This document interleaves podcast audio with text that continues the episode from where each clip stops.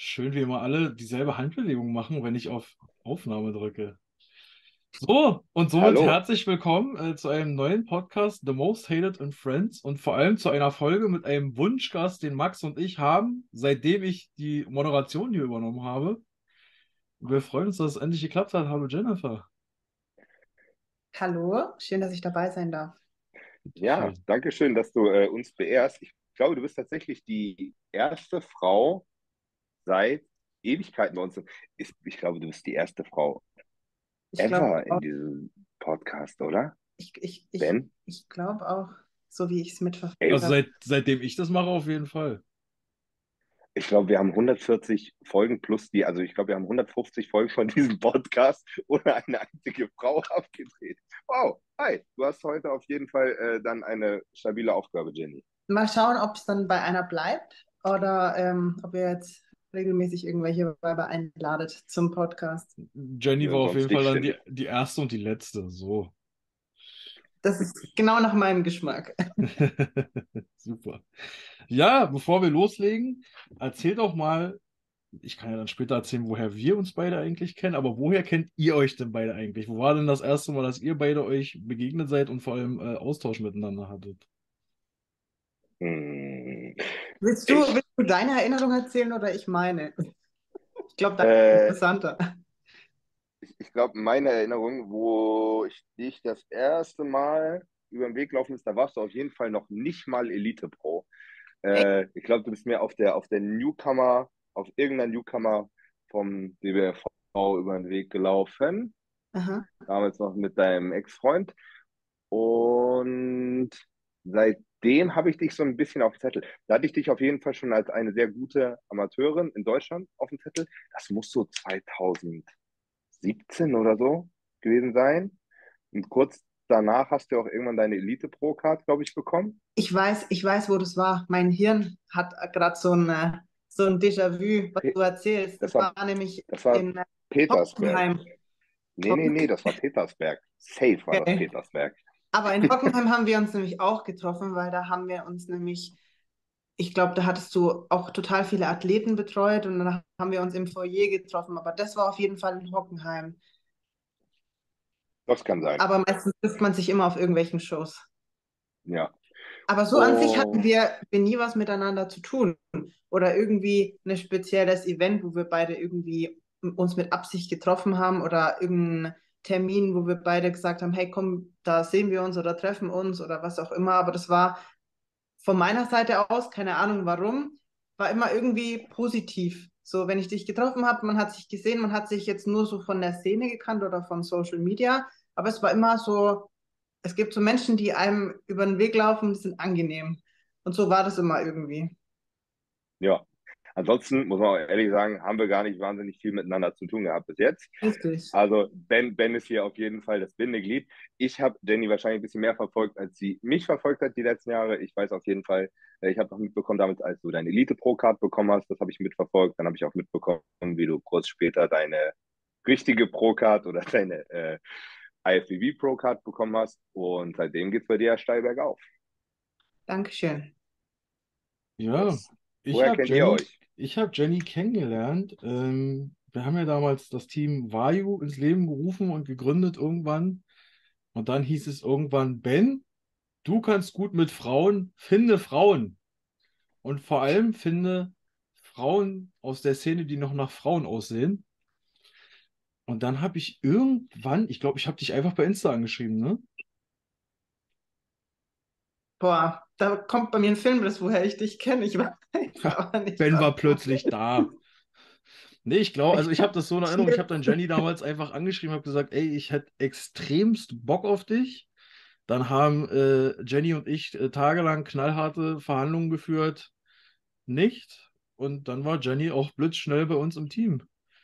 Und dann Ja, haben wir uns auch relativ schnell zum ersten Shooting hier in Berlin gesehen.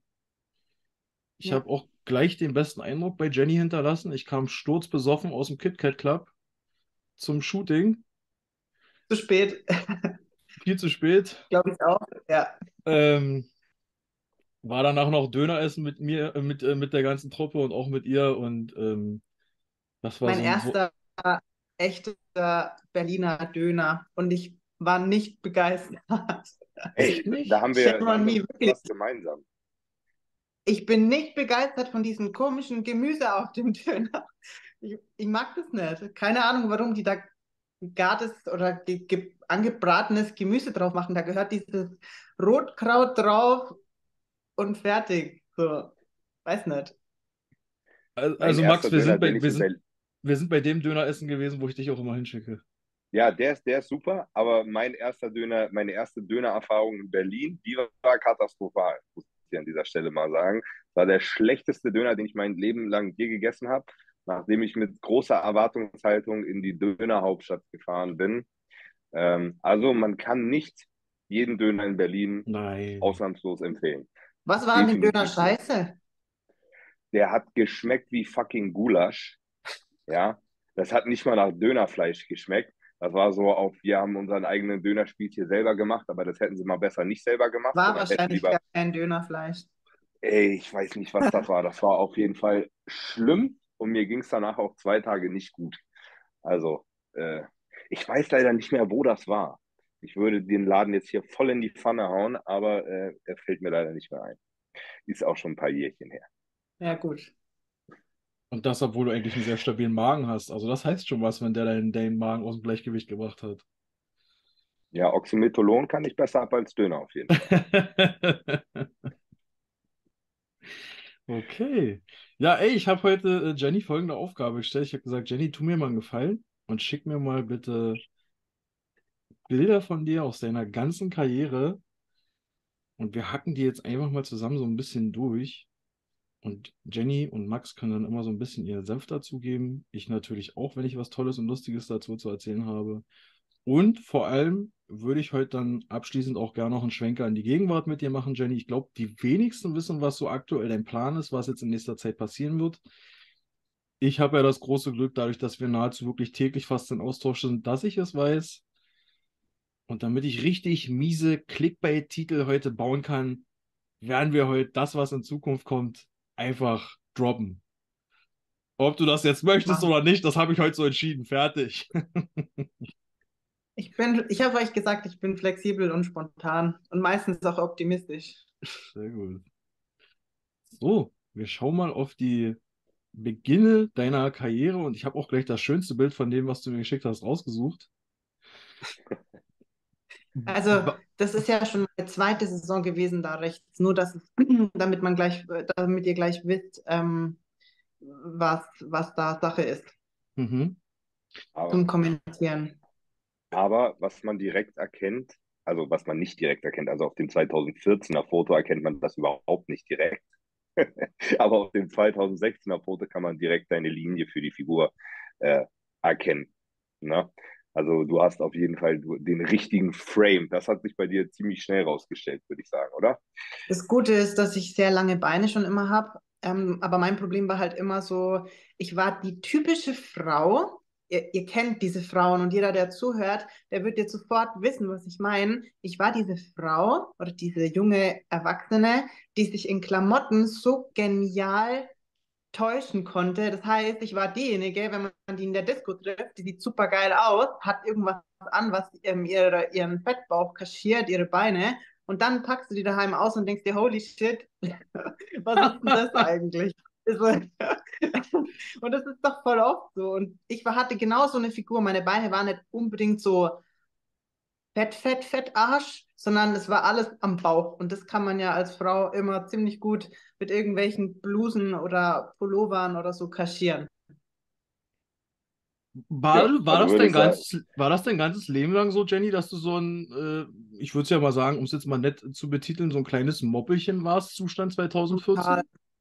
Ja, immer. Also das war ja, da habe ich ja schon Sport gemacht. Also ich war eigentlich, seit ich klein bin, da habe ich leider kein Bild reingemacht, war ich schon Hm. immer diejenige oder das Kind, das schon unter zehn am Buffet von ihren Eltern gebremst wurde. Das heißt, du hast dir dann, dann schon deinen sechsten Teller geholt und die Eltern dann irgendwann so, Jenny, jetzt reicht's aber mal. So, das und das, ich hasse das so und das ist das Schlimmste, was man zu mir sagen kann, dass ich jetzt aufhören soll zu essen, weil das sind so Kindheitserinnerungen, wo ich mir denke, lass mich doch einfach essen.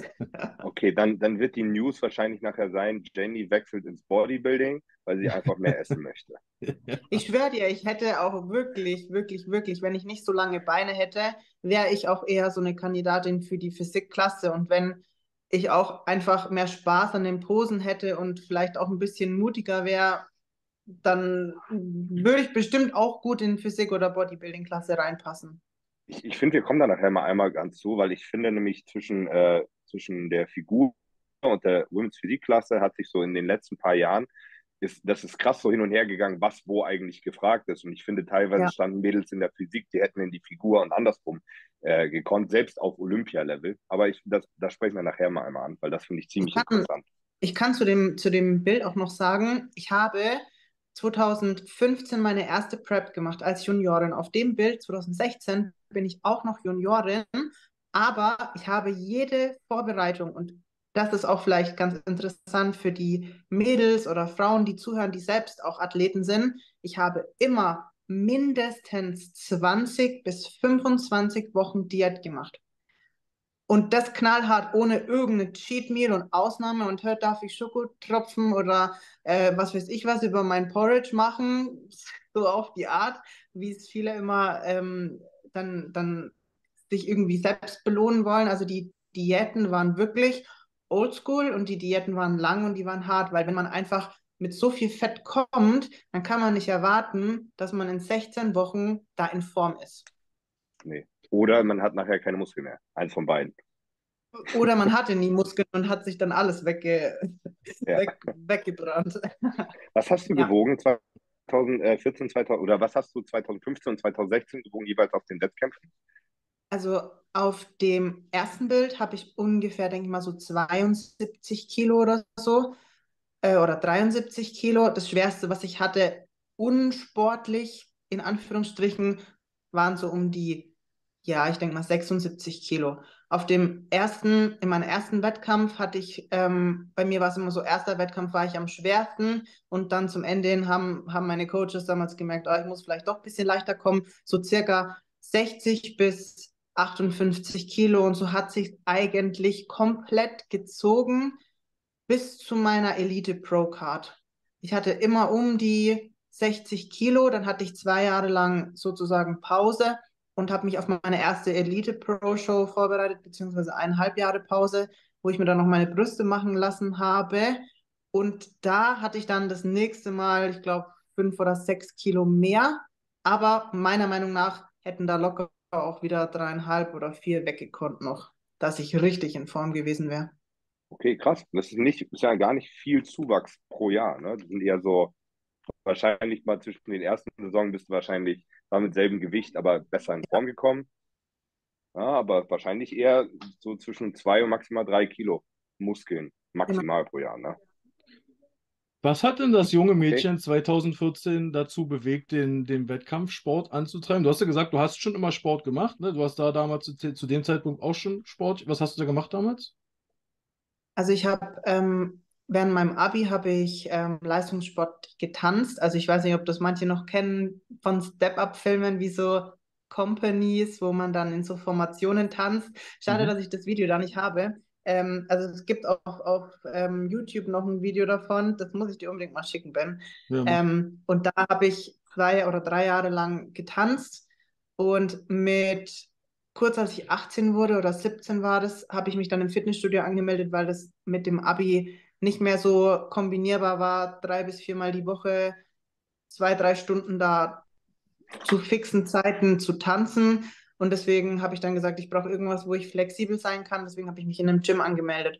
Und dann ist man so ein bisschen mit Freunden ins Fitnessstudio gegangen und dann gab es halt mal einen, der hat ein bisschen mehr gepumpt und den hat man dann, weil der Athlet war, begleitet auf eine, auf eine, auf eine Wettkampfbühne oder auf so eine Show. Das war die bayerische damals in Erlangen, ich glaube, 2013 war das.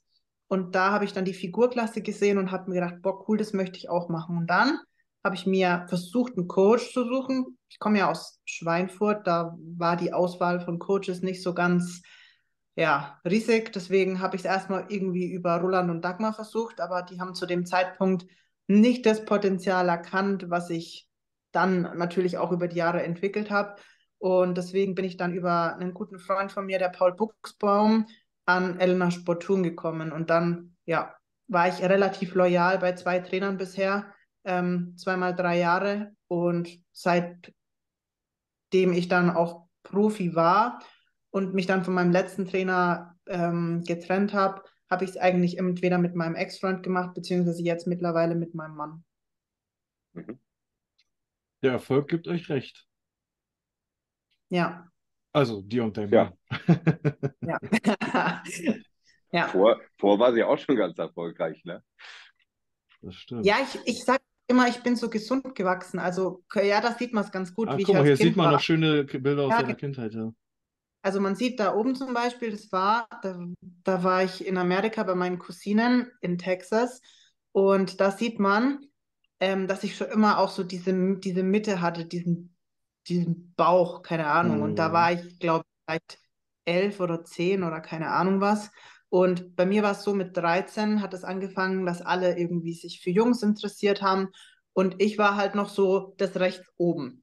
Und ich wurde immer von den Jungs eher so gemobbt als Walfisch oder äh, Walfisch war immer ganz, war immer ganz süß, der Begriff. Und die haben sich halt nicht für so eine, in Anführungsstrichen, Tonne interessiert. Und dann habe ich mit 13 in vier Monaten 24 Kilo abgenommen. Nicht gesund, sondern ich hatte halt, ich wiege mich jeden Tag, ich will jeden Tag leichter sein, ich esse nur was Gescheites bis circa 13 Uhr, dann gar nichts mehr. Ich trinke dann auch nicht mehr so viel, weil ich will am nächsten Tag leichter sein. Also richtig behindert eigentlich. Und dann war das Endprodukt davon das. Das heißt, der Bauch war immer noch da, weil der Bauch war auch am größten und alles andere war halt einfach dünn. Hm. Das ist auch genau das passiert, wenn man halt diese blöden Crash-Diäten macht, dass man sich die Muskeln weghungert, beziehungsweise man hat ja vorher noch gar keine und die dickste Stelle bleibt am dicksten und das, was relativ schlank war, wird halt dann noch schlanker. Und das unten links, äh, unten rechts ist sozusagen mein erster Wettkampf. Das war die Hessenmeisterschaft, wo man sieht, okay, wenn man mal zwei Jahre lang regelmäßig isst, ausreichend isst, Fitnessstudio von innen auch anschaut, dann kann sich das kom Ganze komplett transformieren. Das heißt, wenn der Muskeltonus steigt und man da dann einfach irgendwie ja eine Routine schafft, die auch gesünder ist in Anführungsstrichen, auch wenn es viele vielleicht Wettkampfsport nicht als gesund bezeichnen würden, sieht das gesünder aus als das links unten. Definitiv. Ja. Schön. Wir Was gehen mal du, weiter das war denn deine erste Wettkampfsaison da unten? Ja, da ist auch noch, ich habe ich hab Ben auch noch Bilder geschickt, die, wo ich relativ nah ähm, dastehe. Das waren eine der ersten Bilder. Genau, das ist auch die erste Wettkampfsaison gewesen. Das war auch auf der Hessenmeisterschaft. Ich habe hier Du bist immer oben schon. Figur gestartet, ne? Du Ja, hast nie immer. Bikini oder so gemacht. Nein, immer Ja. schon. Ja, genau. Ja, da sieht man das auch nochmal. Und das war so am Anfang von der Diät. Da rechts das Bild. Wie alt bist du da, Jenny? Ähm, ich glaube, wenn überhaupt 19 oder 20. Und mittlerweile bin ich ja 28, dass man das auch weiß. Du hast mir immer erzählt, du bist 25. Ja, im Kopf bin ich immer noch 24 eigentlich. Das, Bist du, bist du 2017 noch? Wo wo bist du 2017 gestartet? 2017 war national mein erfolgreichstes Jahr. Da habe ich zum zweiten Mal die Junioren gewonnen, den Gesamtsieg auf der Deutschen. Die, ähm, Dann standen wir sogar zusammen auf der Bühne. echt? Ja. Dann Und- müssen 2017 bin ich auch bin ich deutscher Vizemeister geworden bei den Junioren. Okay, cool. Ja, dann, dann, müssen, dann müssen wir zusammen auf. Wir sind auch Da genau habe gleich ich, alt. da hab ich auch noch Bilder von der Junioren ähm, mit von 2017 und da war ich ja auch in Prag. Da habe ich doch meine erste internationale Show gewonnen, also die, die EVLS in Prag. Ah, das ist auch interessant, wie sich eigentlich so das gleiche Gewicht verändert über die Jahre. Wahrscheinlich habe ich dich überhaupt nur deswegen auf dem Zettel, glaube ich. Weil ich, Vielleicht. da, weil damals habe ich mich halt irgendwie dann für die, die Meisterschaften und alle, die da waren, irgendwie interessiert und da warst du wahrscheinlich auch. Ja, witzig. Okay, krass. Hier auf Ja. den drei Bildern hast du überall dasselbe Gewicht, hast du jetzt gerade gesagt, richtig? Ja, in etwa, das müssten immer so um die, ich glaube mal so 72 Kilo oder so sein. Wie groß bist du? 1,70. Schon stabil. Gute Schultern hast du schon immer gehabt, ne?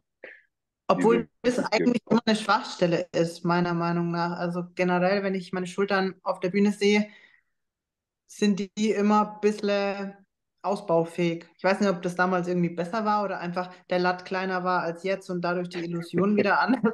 Keine Ahnung. Oder Annehmbar. jetzt mehr Brust und dadurch, dadurch weniger Schultern, keine, keine Ahnung. Rest ist größer. Einigen wir uns darauf, alles andere wäre deprimiert. Du hast ja vorhin gesagt, Jenny, du hattest dann irgendwann deine Brust-OP. Ähm, ist das was, was dann im Laufe der Jahre dir einfach dich gestört hat, weil du durch die Diäten ähm, da natürlich auch am Volumen verloren hast? Oder weil das Gewebe dort gelitten hat? Oder warum hast du dich damals dafür entschieden? Absolut gar nicht. Also wenn ich es jetzt auch entscheiden könnte, würde ich mir auch noch zehnmal überlegen, ob ich es mache.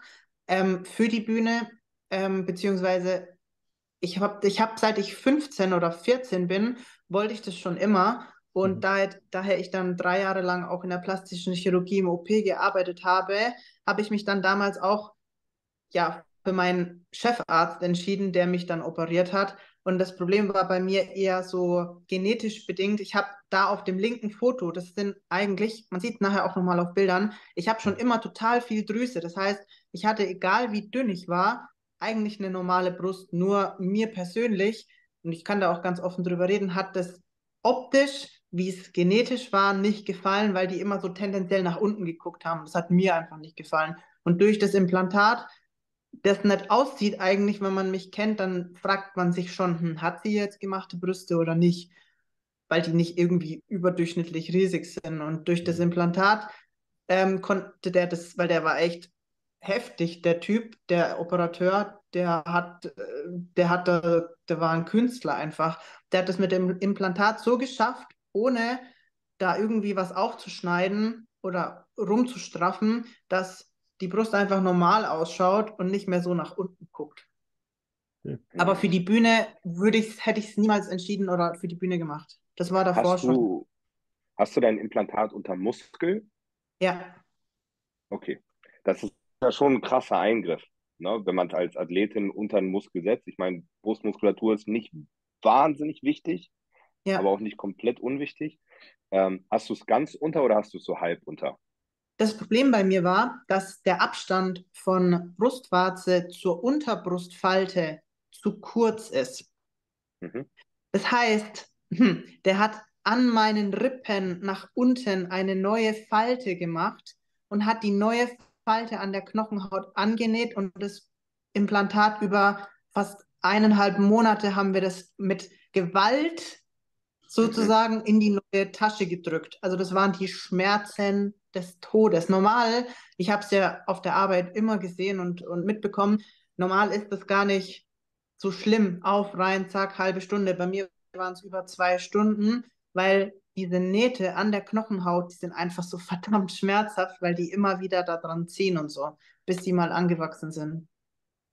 Krass. Also fiese OP, aber bis Ja. jetzt keine Probleme mit den Gar Brüsten nichts. gehabt? Okay. Gar nichts.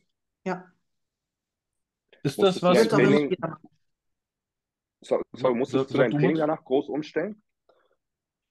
Ähm, ja, es, also, was heißt umstellen? Ich habe früher ganz viel Brust trainiert, weil es einfach optisch schöner aussieht, wenn man da oben am Dekolleté nicht das Gefühl hat, das fällt ein. Das war mein Mhm. Vorteil. Dadurch, dass ich schon immer gut meine Brust gespürt habe und den Muskel gut voraufgebaut hatte, war es natürlich schlecht für den Operateur, weil der hatte natürlich ein bisschen mehr Arbeit, da Mehr, drunter zu mehr quetschen. Spannung so? Richtig. Und aber für mich war es danach gut, weil ich das, die, die Fasern waren da, die wussten, hey, ich, ich habe Volumen, ich bin ausreichend da. Und wenn ich sie jetzt einmal die Woche, keine Ahnung, drei, vier Sätze Brust trainiere, dann sieht man trotzdem, dass ich einen Brustmuskel habe, beziehungsweise ähm, ich muss meine Brust nicht viel trainieren, weil ich die gut spüre und die einfach da ist. Wenn ich jetzt wahrscheinlich keine hätte davor, dann wäre es wahrscheinlich schwieriger, die jetzt so aufzubauen. Mhm. Oder das würde das Implantat dann beeinflussen. Aber da der Stand, wie ich es ja habe, schon immer so ist, denke ich mal, konnte der das auch besser daran anpassen. Ja. Ist das was, wo du, du, hast sagst, wirklich dass, Glück. Ich, ich kenne viele, die mega Probleme haben damit. Ja, ich auch. ist das was, Was Jenny, hast wo du ja, wo, wo du ja im Laufe der Jahre, wo du sagen würdest, das hat ja jetzt auch äh, im professionellen Bereich, kenne ich jetzt tatsächlich keine, die keine gemachten Brüste hat. Ist das schon so, ein- so ein, okay. hat keine. Also ich glaube nicht, dass es notwendig ist in meiner Kategorie. In Mhm. Bikini und Wellness muss man.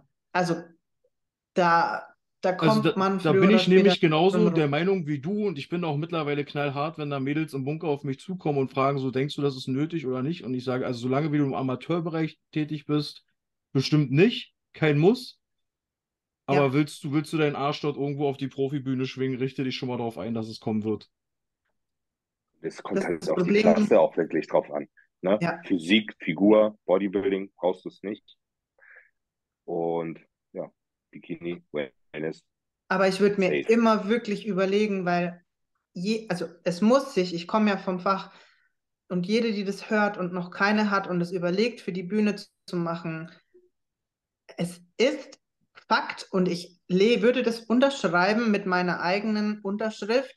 Wenn man einmal eine OP hatte für seine Brust, dann wird man in seinem Leben eine zweite brauchen. Und darauf kann man sich einstellen. Und das ist ganz wichtig für viele, die sagen, oh, ich lass mich operieren, lass mich das da reinquetschen, fertig gut ist, dann habe ich meine Ruhe. Äh, ja, das ist blind, das ist, wie sagt man das, blindäugig, blauäugig. Das wird immer eine zweite OP geben. Also So. sowohl Max, aus sowohl Max als Gründen. eben, sowohl Max als auch ich können ja da jetzt Lieder davon singen, wie man auch live Ja. erleben kann, dass A, entweder Brüste verkackt werden oder dass Ja. das Leben manchmal einfach mies mitspielt und man dann dort nochmal ran muss.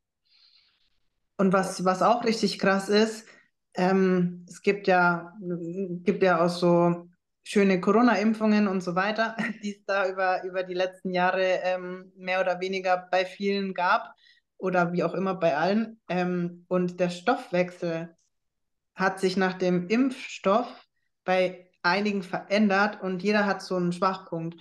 Und ich kenne einige mittlerweile, weil ich ja auch aus der, aus der Medizin halt komme, die diese Implantate nicht mehr vertragen haben, weil sich der Stoffwechsel verändert hat und der Körper das abgestoßen hat, beziehungsweise Entzündungsreaktionen dann gezeigt hat, wo dann das Implantat sogar raus musste.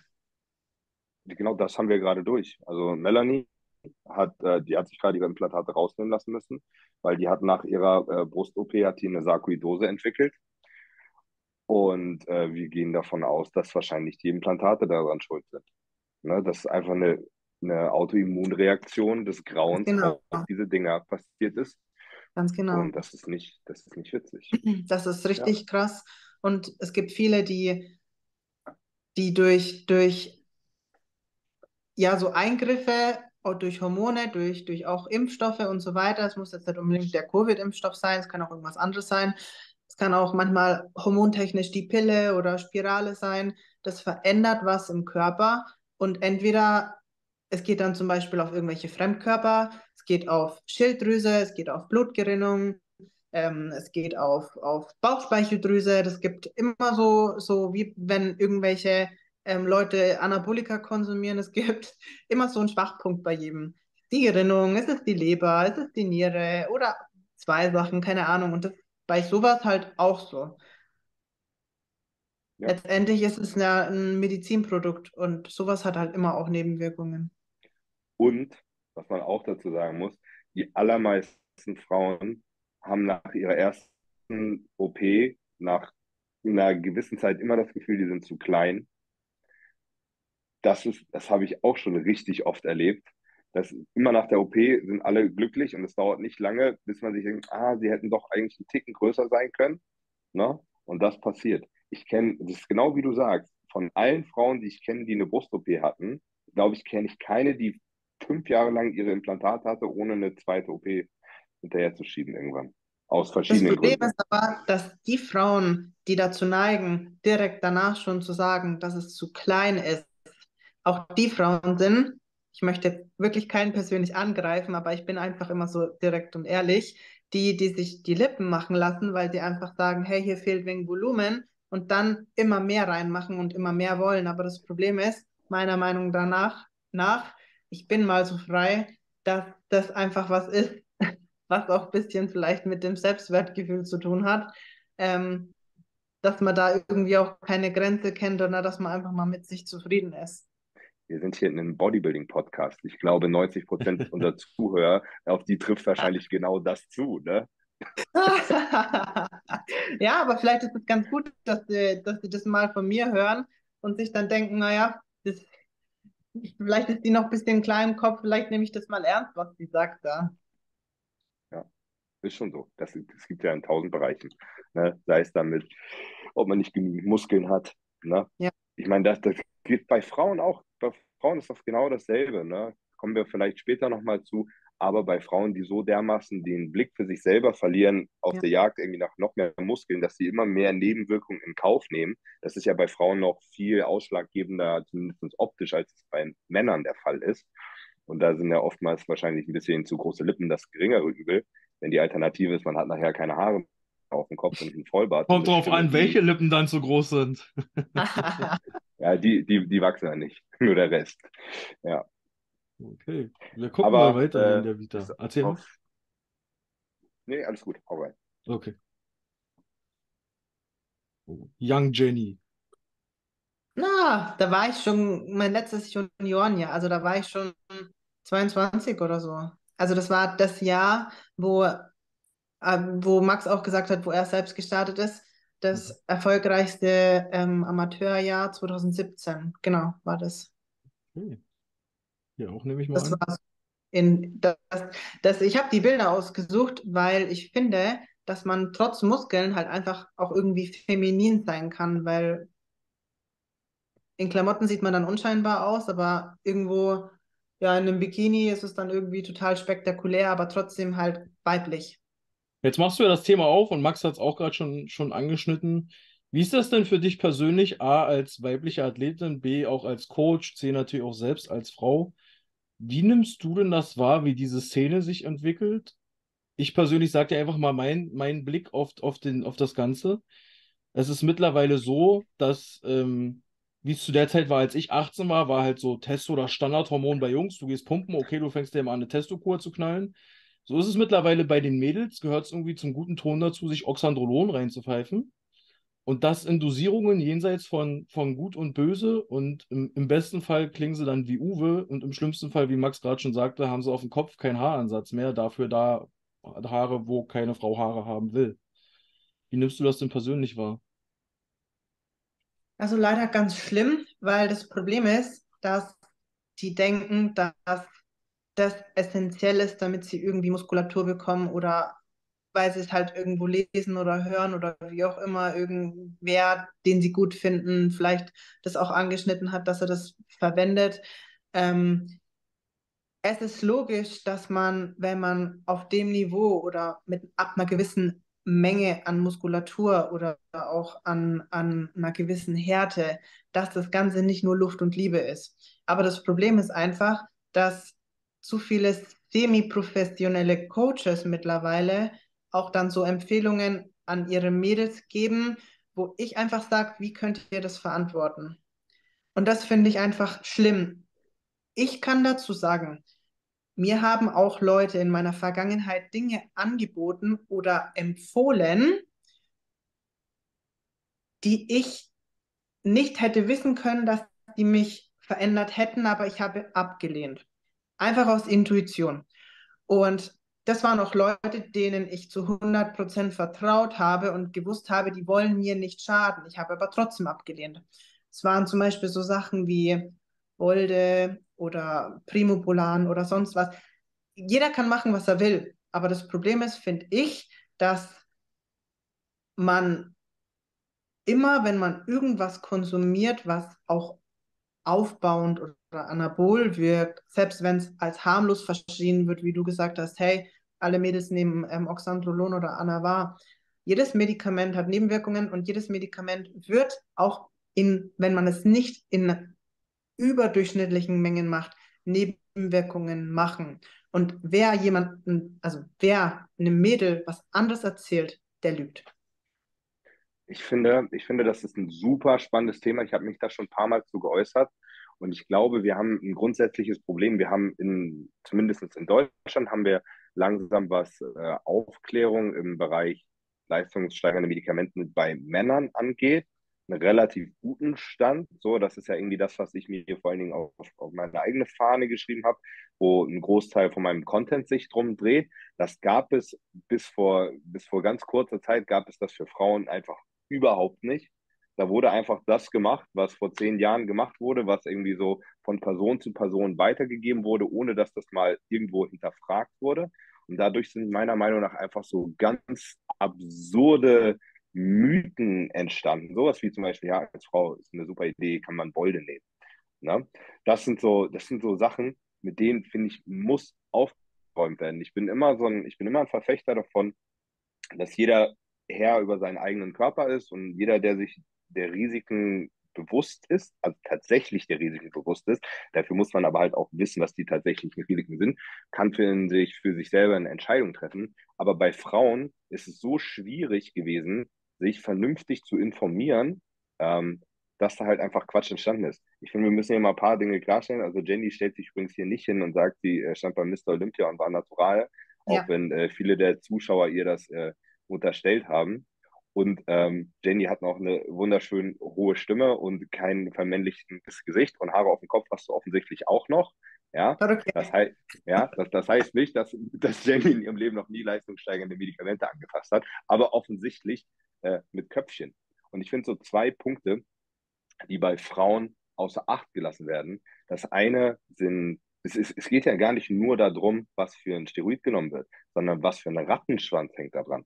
Na, ist Oxandrolon der Teufel? Nein. Ist vielleicht die, die Höhe der Oxandroloneinnahme ein riesiger Faktor? Und ist die Länge der Oxandroloneinnahme ein riesiger Faktor? Ja. Und ist es vielleicht auch ein riesiger Faktor, dass man sich als Frau seinen Östrogenspiegel killt? Ja, über einen sehr langen Zeitraum allein schon, weil der Körperfettanteil niedrig ist, plus man zerschießt sich seine eigene Hormonachse und wirft darauf dann noch quasi Androgene, ja, also wir, wir haben ja hier so ein, wir haben ja auf, auf der einen Seite die, die östrogene Ebene und wir haben hier quasi die androgene Ebene und wir verschieben halt das komplett hier rüber.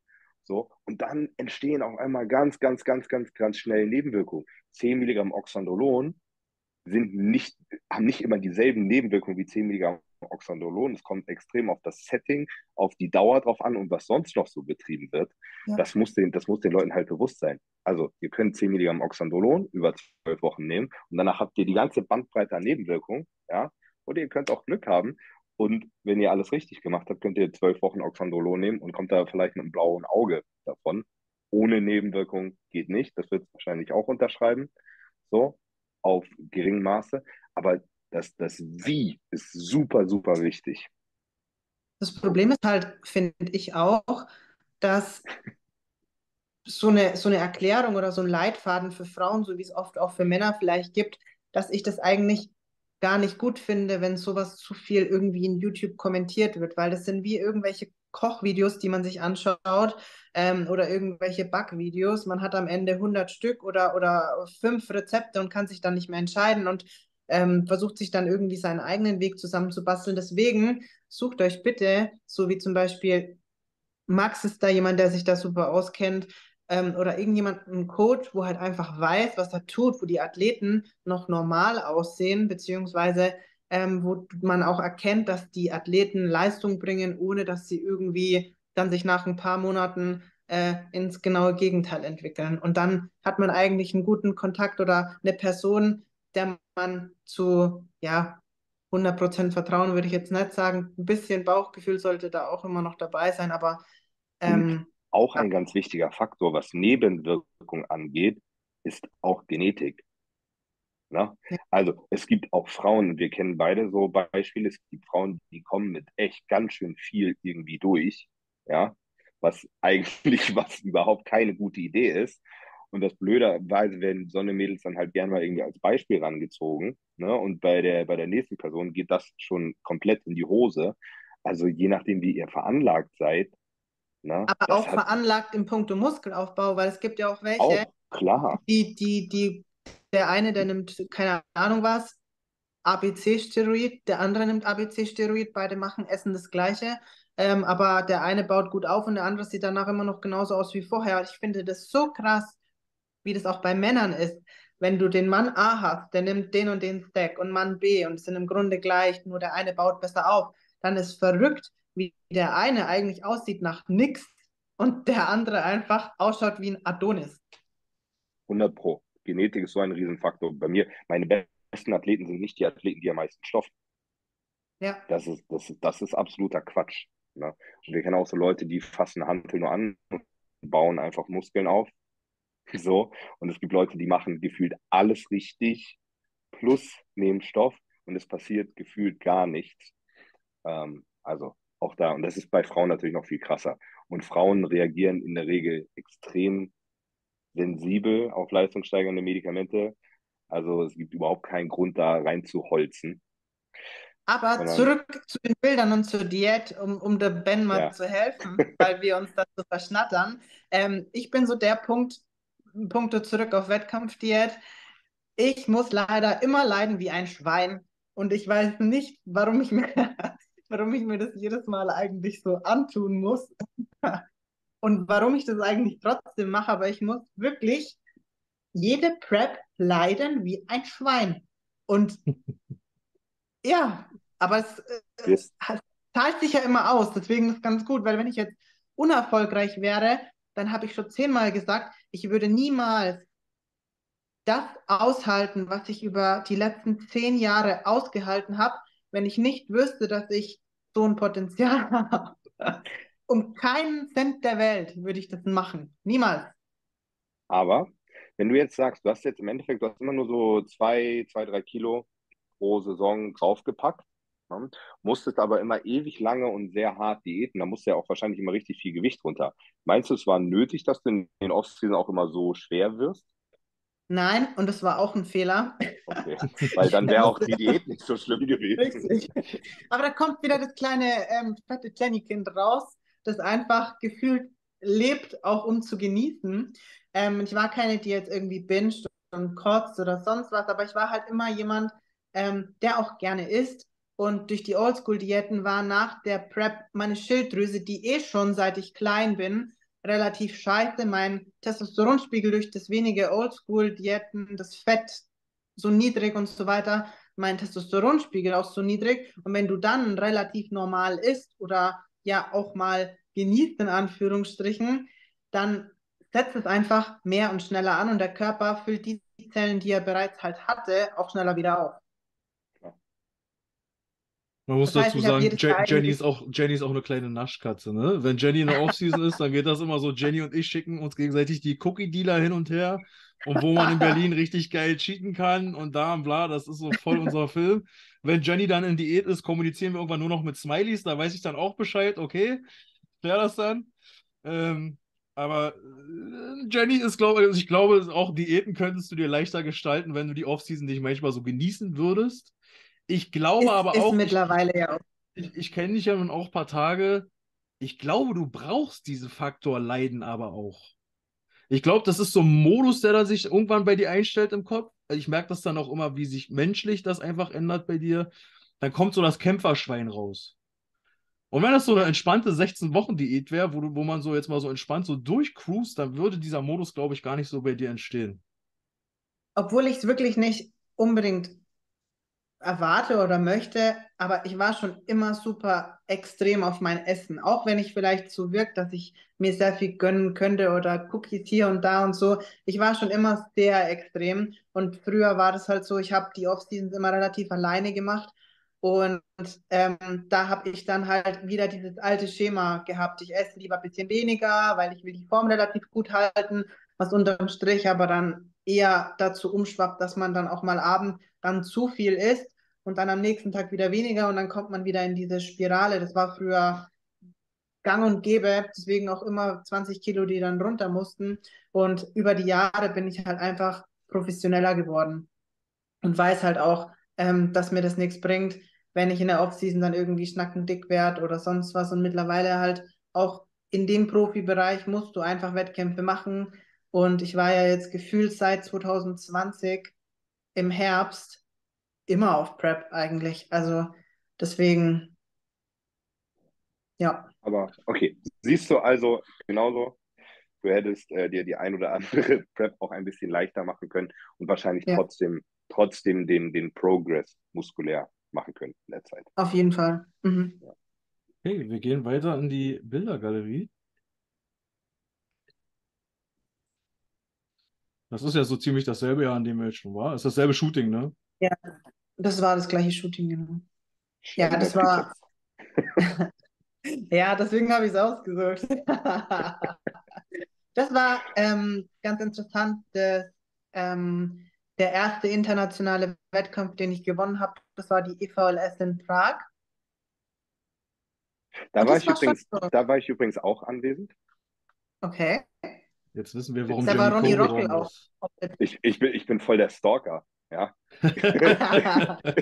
ich finde hier überall raus, wo ich Jenny überall schon Ke- gesehen Kennt ihr diese Serie You?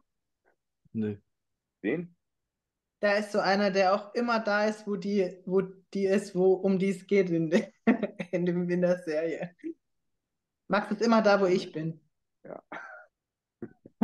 Weiter geht's. Nee, witzig. Ja, das war die Junioren, da wo du auch warst. Ah, Genau. hier auch, nehme ich an. Das war die im gleichen Jahr, sieht man vielleicht am Bikini, ähm, die Weltmeisterschaft in äh, ähm, Rumänien. Da bin ich Dritte geworden. Mhm. Schönes Programm. Und das war dann zum Abschluss die Deutsche, der Gesamtsieg auf der Deutschen. Ja, das war mein, mein erster, ähm, erster Profi-Wettkampf als Elite Pro und da war auch wirklich das erste Mal, wo ich, ich glaube, sechs oder sieben Kilo schwerer war nach eineinhalb oder zwei Jahren dann, weil der, ähm, das vorherige Bild war 2017 und das Bild war 2019. Ah, du bist in demselben Jahr, wo du Elite-Profi geworden bist. Da ist noch eine andere Deutsche in der Figurklasse Elite-Profi geworden. Oh, wie hieß die nochmal? Lisa Drexler? Kennst du die noch? Ja, klar, klar.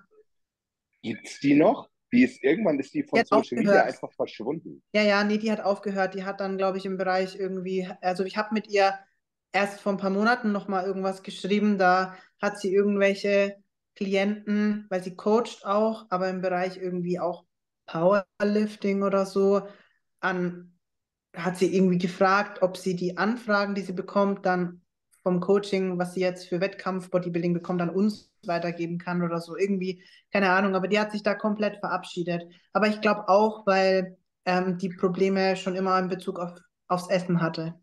Ja, genau. Das hatte ich irgendwie noch im Kopf. Dann hat die irgendwann angefangen, glaube ich, olympisches Gewichtheben zu Ja. machen. Und dann war sie, dann habe ich sie irgendwie aus den Augen verloren. Die hat, damals war die mal in Hamburg. Hat sie, glaube ich, eine Zeit lang gewohnt. Dann war Ja, sie bei uns im, genau. im Studio. Ja, okay. Witzig.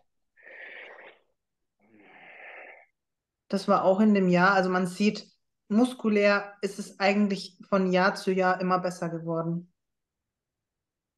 Mhm. Auch ein interessantes Bild. Mhm.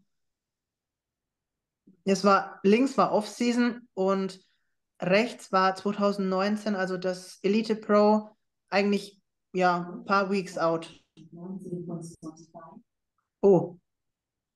Mein Echo aus. Entschuldigung. Die hat Kein gedacht, Problem, wir, wir haben einen weiteren, einen, einen weiteren Gast im Podcast. Ich merke schon. Ja, genau, da ist nochmal das Anfangsbild. Also wirklich Mhm. kompletter Anfang. Da sieht man jetzt auch mal das Heck. Und dann ähm, Ja, shit. Ist das 2019. dein, ist das dein Hochzeitskleid? Nee. Nein, ich habe die Süddeutsche moderiert. Ach so. Ich habe dieses Kleid das einzige Mal da getragen und dieses Kleid kann man nur anziehen, wenn man ähm, kein Gramm Fett hat. Also das. Ich dachte, du Das musstest danach rausgeschnitten werden. Die, die Leute fanden es gut auf der Bühne. Kann, kann ich mir vorstellen, da war der ein oder andere ziemlich motiviert. Vor allem die Kampfrichter vom DBFV. So, wo ist das? Ähm, das ist auch ein paar Wochen 2019 meine erste Elite Pro Saison. Ähm, da war ich, ich habe in Landshut in der Zeit gewohnt. Ähm, genau. Man sieht halt, es sieht halt viel, viel praller aus, voller, Ja. muskulöser. Genau. Okay. Dann der sympathische junge Mann, den kennen wir ja. Das Ja, ist das Bild, das Bild ist nur automatisch reingerutscht. Das wollte ich gar nicht, dass du das sagst. Ja, kleines Placement mein- für deinen Mann und Coach. Mein Coach, mein Ehemann und mein Geschäftspartner. So. Ma- war zu der Max, Zeit- was hast du da so für Erfahrung?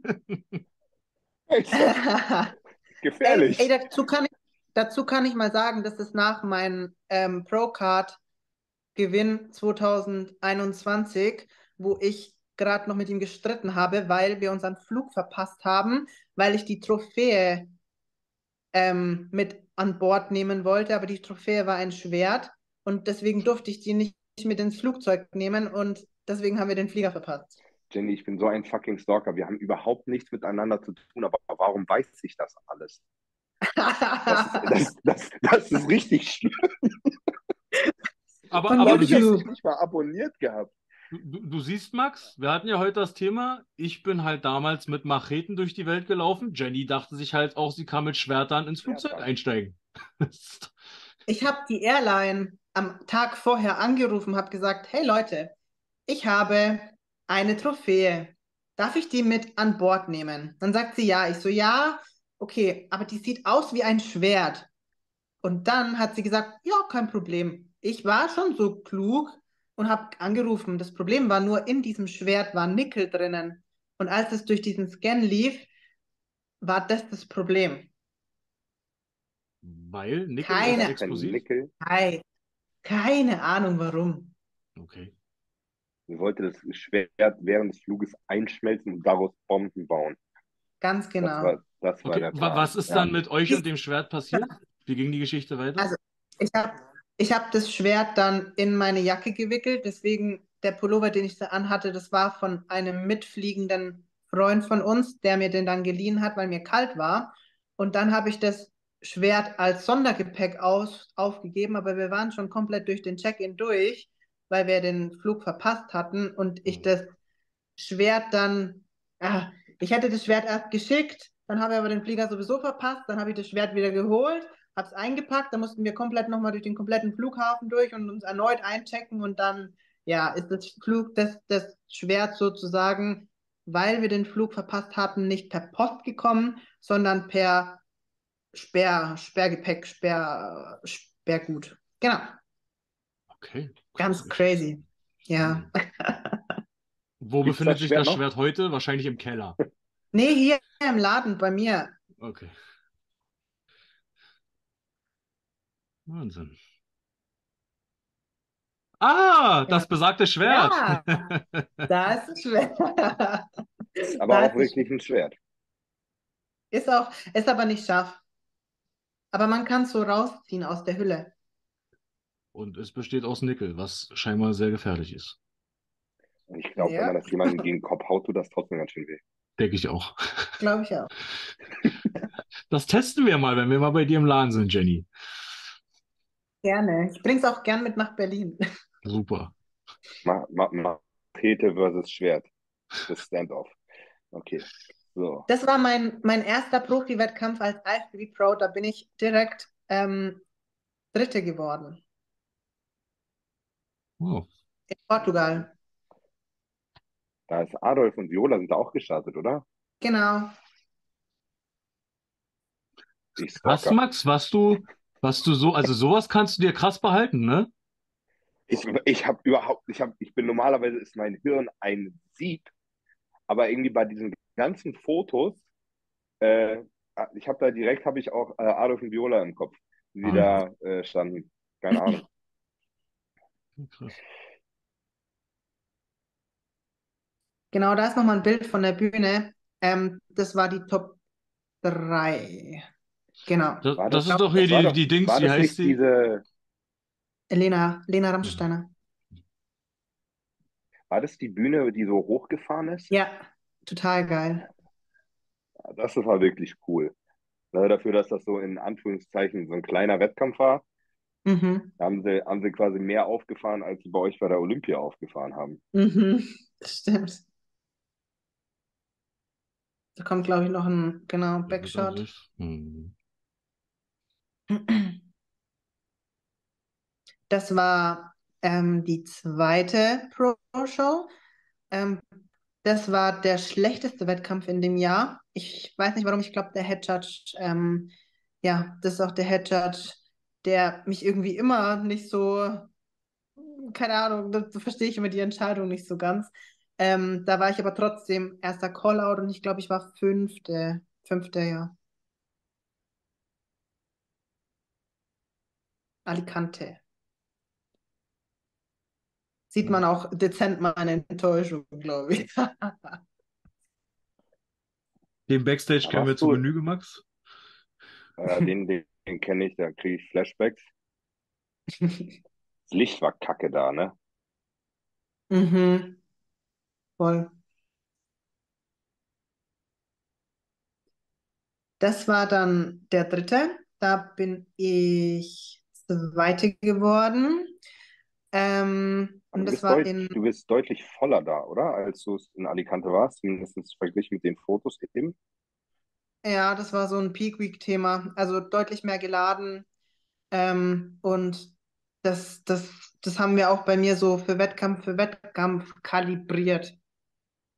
Ich glaube, das steht ja auch generell, steht dir ein bisschen besser, weil du hast nicht, also du hast natürlich eine, eine schmale Taille für Figur, aber auf Profi-Ebene haben halt alle eine schmale Taille. So, Ja. ich finde, du siehst besser aus, wenn du richtig, wenn du richtig poppst, äh, wirkst du einfach, wirkt deine Linie viel besser. Ich muss aber immer aufpassen auf meine Mitte, auch wenn meine Mitte ähm, okay ist. Aber die meisten haben noch eine schmälere Mitte und sobald ich einfach nicht in Form bin, wirkt meine Linie nicht so. Ja, also in Form musst du schon sein, aber wenn deine Schultern nicht kugelrund sind, nimmt dir das mehr weg, als Total. dir vielleicht der, der, der Viertelzentimeter weniger Taille geben würde. Ja. Also meine, meine bescheidene Meinung.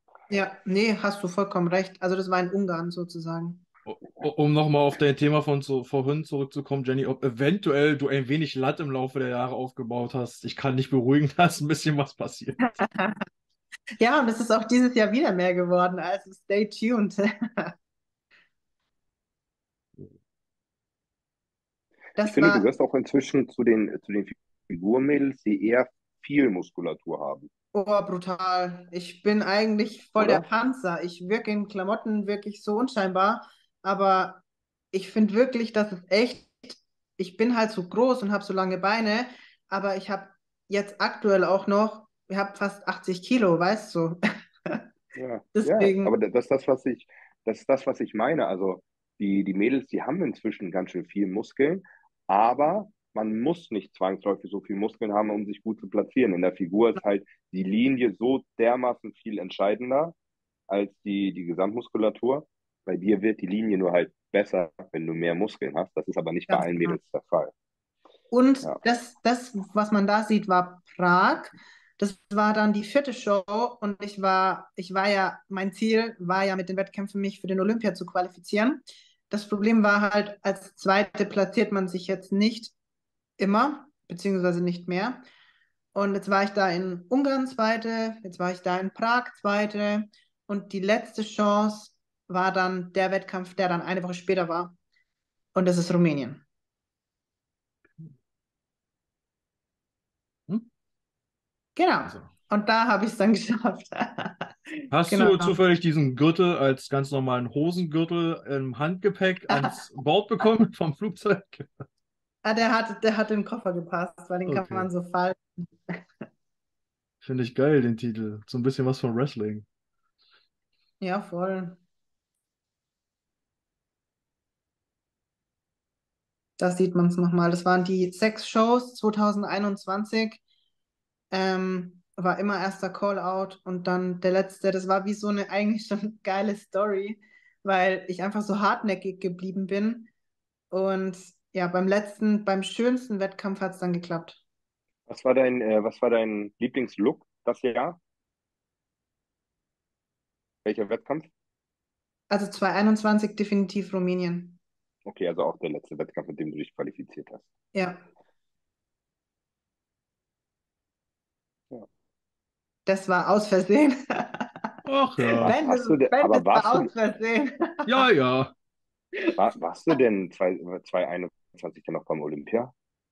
Nee, weil Rumänien erst für ähm, 22 war. Ah, okay, das war schon, okay. Okay, okay. Also das war mein US-Debüt in Tampa.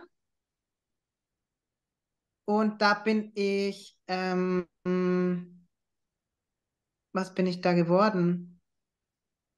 Ich glaube, da bin ich, boah, scheiße, meine Erinnerung. Ich war im zweiten Call-out und war, glaube ich, von 40 oder 45 als einzige Deutsche, war ich Elfte oder so? Bist du da Nee, schwerer als in Rumänien? Äh, ja, ja, ich glaube, aber nicht viel. Ich glaube, ich war härter als in Rumänien. Also du siehst, du vielleicht- siehst auf, du siehst auf Anhieb, ohne dass ich jetzt tatsächlich den direkten Vergleich habe, siehst du nach viel mehr Fleisch aus da. Es ist aber nicht, es ist eigentlich mehr Konditionierung. Also ich war deutlich härter, ähm, aber ungefähr gleich schwer. Okay, was ja trotzdem mehr Fleisch dann bedeutet. Ja. Man muss ja auch sagen, äh, Jenny, du bist auch so ein kleiner Amerika-Fan, ne? Total. Ja. War das so nach diesem Wettkampf, wo du schon gesagt hast, das ist was, wo ich immer wieder hin zurück möchte? Oder wie hat sich diese Liebe zum, zu den Wettkämpfen in, in Amerika so entwickelt?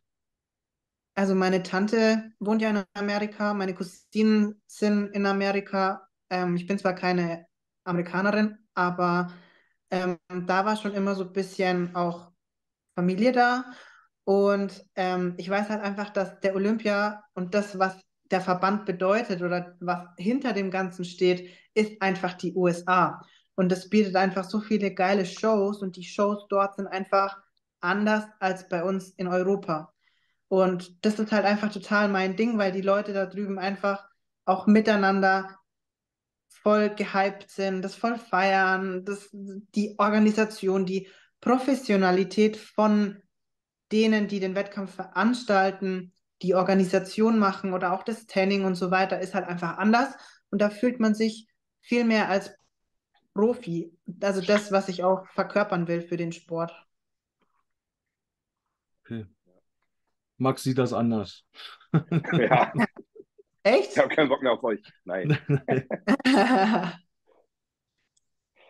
So. Achso, Jenny hat es wahrscheinlich gar nicht gesehen, dass ich gerade aufgestanden bin, in ihrer Ansicht. nee. Ach so, du siehst immer nur den, der Ja, gerade redet, wa? Ja, Ja. das geht, das geht nicht, weil sonst siehst du die Bildschirmübertragung nicht. Ah, okay, okay. Ja, also Max war gerade nicht mehr da. Max hat gerade die Gruppe kurz verlassen, deswegen dachte ich. Äh, selber Wettkampf, richtig? Nee, das war Ah. eine Woche später in Texas.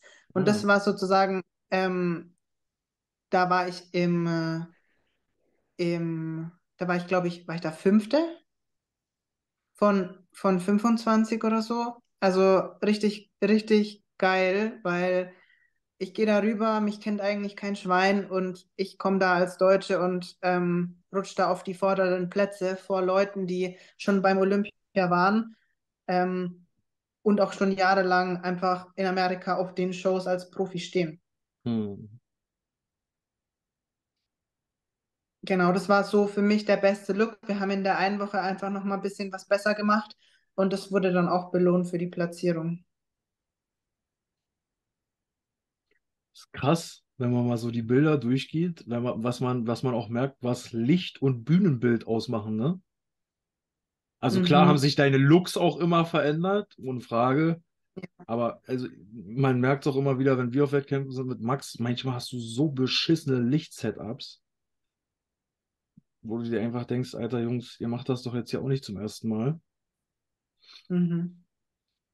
Genau, und das war der Ich habe die Arnolds vergessen, fällt mir gerade auf. Also ich war dazwischen noch auf den Arnold, Arnold Classic äh, UK war ich eingeladen, da war ich noch dazwischen. Und das war ja sozusagen, ähm, ja, meine persönliche Bestform meiner bisherigen Laufbahn.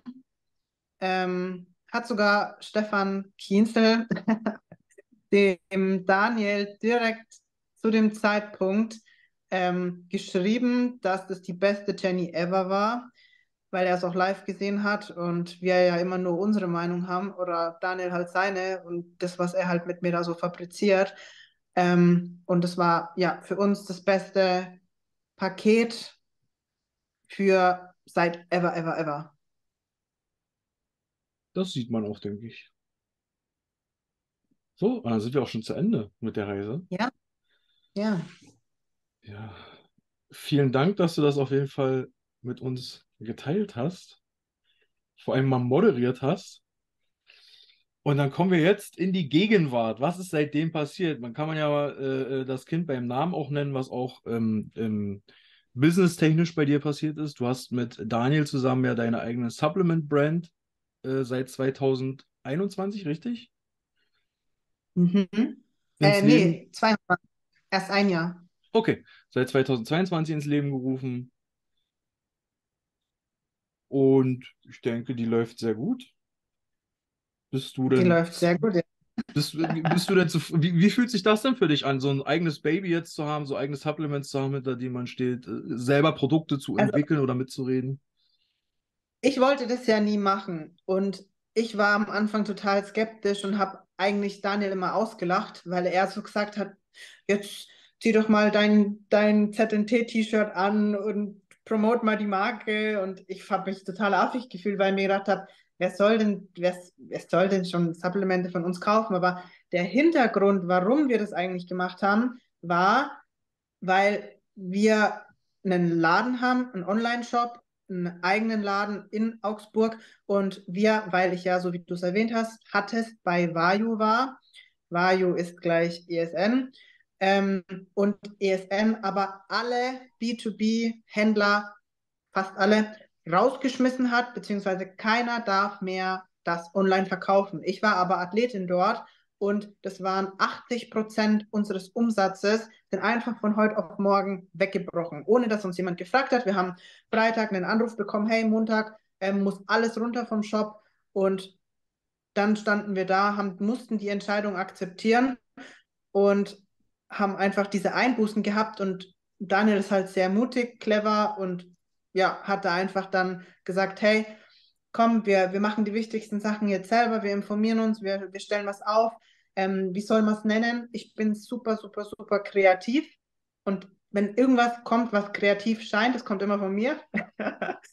Egal ob Fotos, Videos, keine Ahnung was. Und durch sein, seine Genauigkeit und seine Perfektion bei der ganzen Organisation und meine Kreativität ist dieses Baby dann entstanden und wächst. Und jetzt haben wir haben angefangen mit, keine Ahnung, die drei Stink und Omegas, weil wir gesagt haben, das ist das Wichtigste für uns.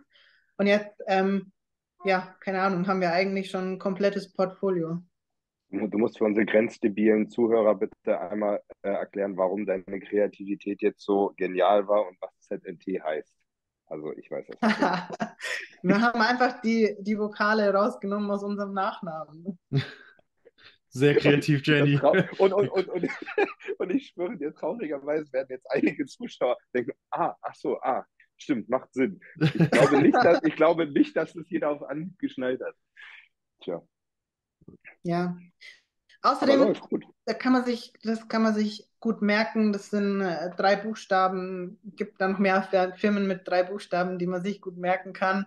Und wir haben halt einfach gesagt, wir wollen irgendwie was anderes machen. Und das Gute ist einfach, dass ich in dem Sport, so wie wir es jetzt gesehen hatten, schon relativen Standpunkt habe, einen gesunden Standpunkt habe, eine, eine Qualität zeige und das Ganze spiegelt sich halt dann auch in unseren Produkten wieder. Und das passt halt einfach zusammen. Weil wenn ich jetzt irgendwie so eine Vollnuss wäre mit, keine Ahnung, die, die, die immer nur Blabla gemacht hat, aber da nichts dahinter steckt ähm, und eigentlich kein, keine Ahnung von Tuten und Blasen hat, dann hätte uns das wahrscheinlich auch keiner abgekauft. Eben, das ist sowieso, das ist so wichtig. Also einfach quasi eine, eine Glaubwürdigkeit rüberzubringen, ist so dermaßen viel wichtiger, als jetzt die, die wahnsinnige aufgeblasene Reichweite zum Beispiel zu haben. Ja. Ja, was nützen dir, ich weiß, keine Ahnung, wahrscheinlich hast du sogar 100.000 Follower, aber was Nee. nützt dir keine Ahnung? Hey, Okay, aber, aber was, was, was nützt dir 28, glaube ich, oder so. okay, aber was, was nützt es dir, wenn du 100.000 Follower hast und 20.000 Leute, die deine Story sehen, wenn davon trotzdem nachher sich keiner dazu bereit fühlt, deine Produkte zu kaufen? Das stimmt. Das ist, äh, das ist mal ein Faktor, den die viele Leute überhaupt nicht sehen, auch was jemand wert ist an, also für ein Unternehmen. Das Und ist nicht nur die meistens- Zahl, die hier oben steht. Meistens ist, ich weiß nicht, ob deine Erfahrung da auch so ist. Ich coach seit acht Jahren.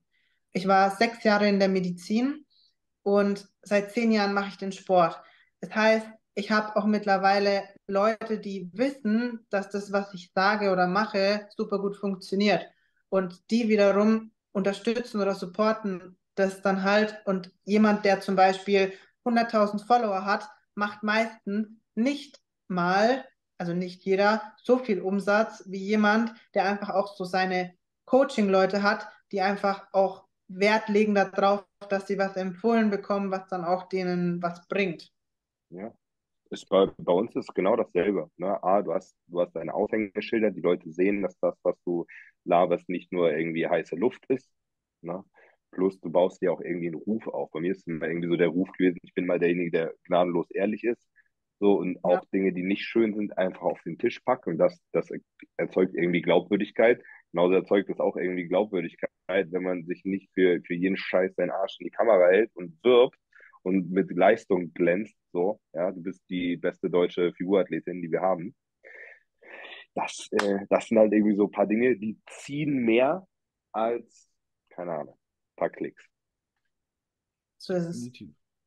Das kann man ja auch noch dazu erzählen, dass ihr mittlerweile euer Produkt, äh, äh, eure Produktpalette sehr schön erweitert habt. Du hast ja gesagt, zum Anfang waren es die Basics, Omega-3, D3, Zink, Glutamin, weiß der Fuchs was. Mittlerweile habt ihr einen Stoffwechselbooster, den ich in sehr vielen weiblichen Stories sehe, äh, wo, Total. wo ihr es, glaube ich, geschafft habt, Max- geschmacklich sogar was auf die Beine zu stellen. Max muss den testen. ne? Also auch Max, unabhängig davon, ich muss dir unbedingt mal einen schicken. Das, ähm, dann werde ich, dann werde ich schlank. ja, Okay. ja, ja. Kriegst so eine Ader auf dem Bizeps zurück. Mega. Die sieht man jetzt leider nicht mehr. Vorbei der Traum mit der Bühne, Max. Ja, verdammt. Das, Hm. das war jetzt Vielleicht das, Der, das, der DBFV macht doch gerade so, so skurrile Klassen. Jetzt gibt es doch schon wieder irgend so eine neue, neue Klasse. Vielleicht machen die dann irgendwann auch die Tattoo-Klasse. oder einfach irgendeine mit T-Shirt. Auch Oder wer schafft es am meisten Aperol in einer Stunde zu saufen auf der Bühne und nicht umzukippen? Vielleicht so, weißt du, nicht so, so wie Mans Physik quasi oben ohne, sondern vielleicht eine unten ohne Klasse. Ja, man muss halt kreativ werden. Das gibt es in Berlin bestimmt auch irgendwo in der Abend in der Eine, Disco. eine, eine, eine unten ohne Klasse, ja, safe. Ja, jetzt wo du so oft hier bist, Max, können wir auch das mal testen. Ja. Schön. Nein, so, mal, das, warum Ben so bekannt ist. Die KitKat-Klasse. richtig. Ähm, genau, jetzt haben wir den Business-Zweig auch abgehakt bei dir. Was geht denn jetzt wettkampftechnisch dieses Jahr bei Jenny? Ich glaube, da hast du noch gar nichts durchblicken lassen. Großartig, richtig? Ja, wer mich so intensiv verfolgt, vielleicht schon.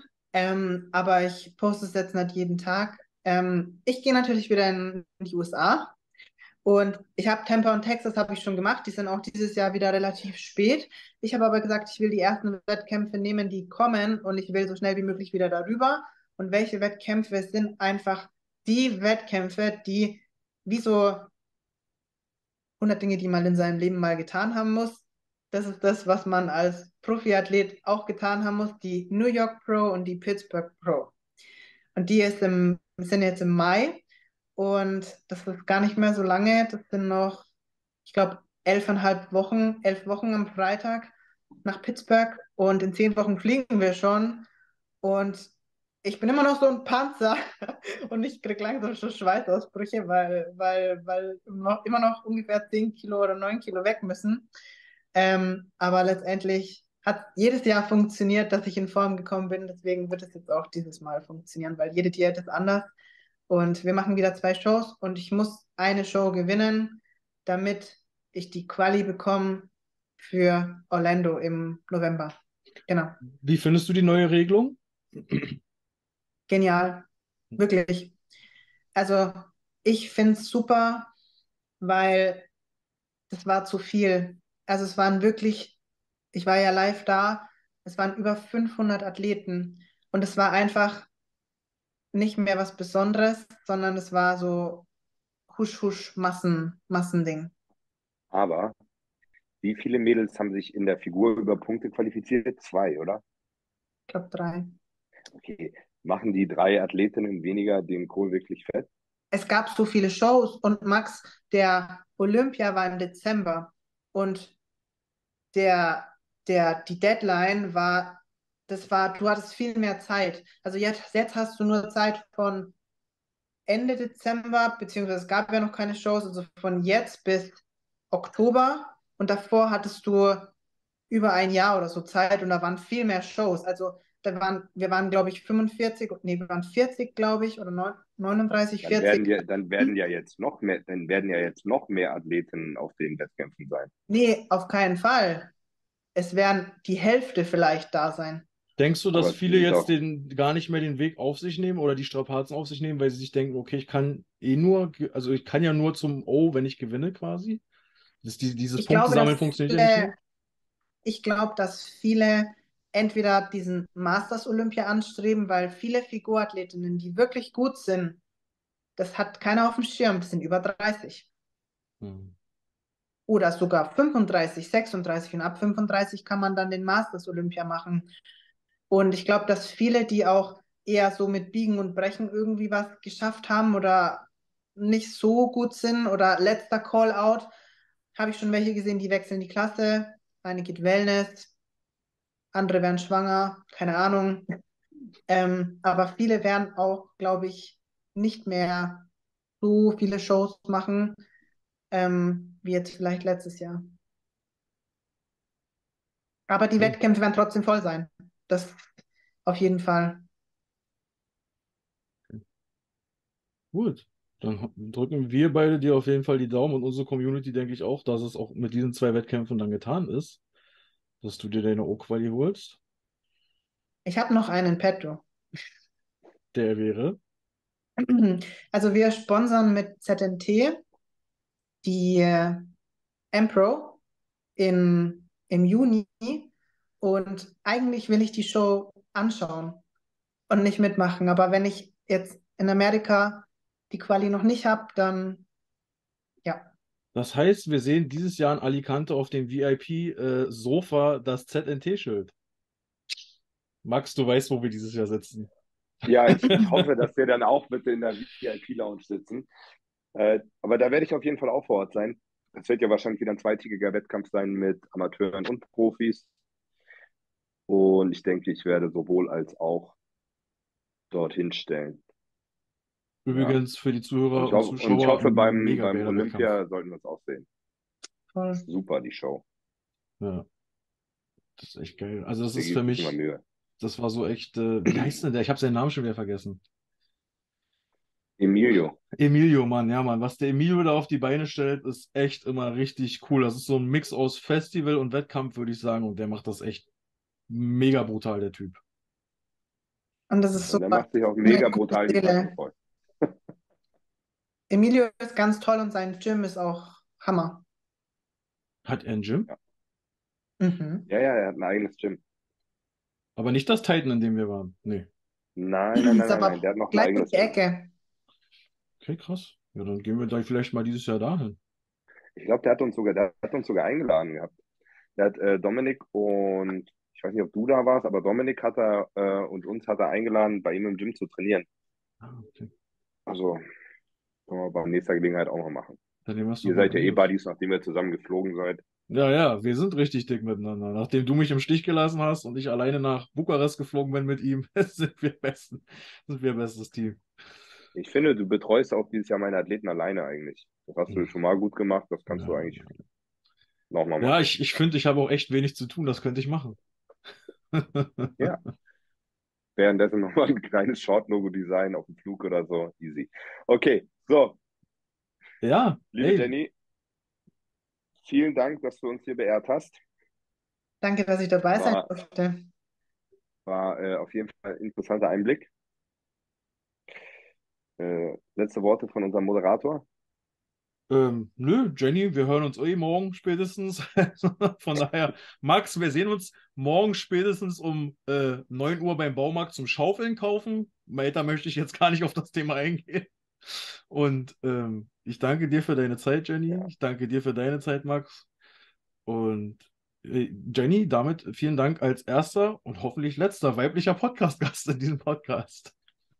Danke für eure Zeit. Ich bin jederzeit äh, für alle Standtaten bereit. Also wenn ihr eine coole Idee habt und mal an ähm, Max versus Jenny Training machen wollt, Max, wir trainieren Brust mit Implantat. Du meinst, damit ich eine Chance habe? Okay, gut. Ja, danke. Okay, Mann. Danke für eure Zeit. Macht's gut, ihr beiden. Zieht durch. Ciao. Tschüss.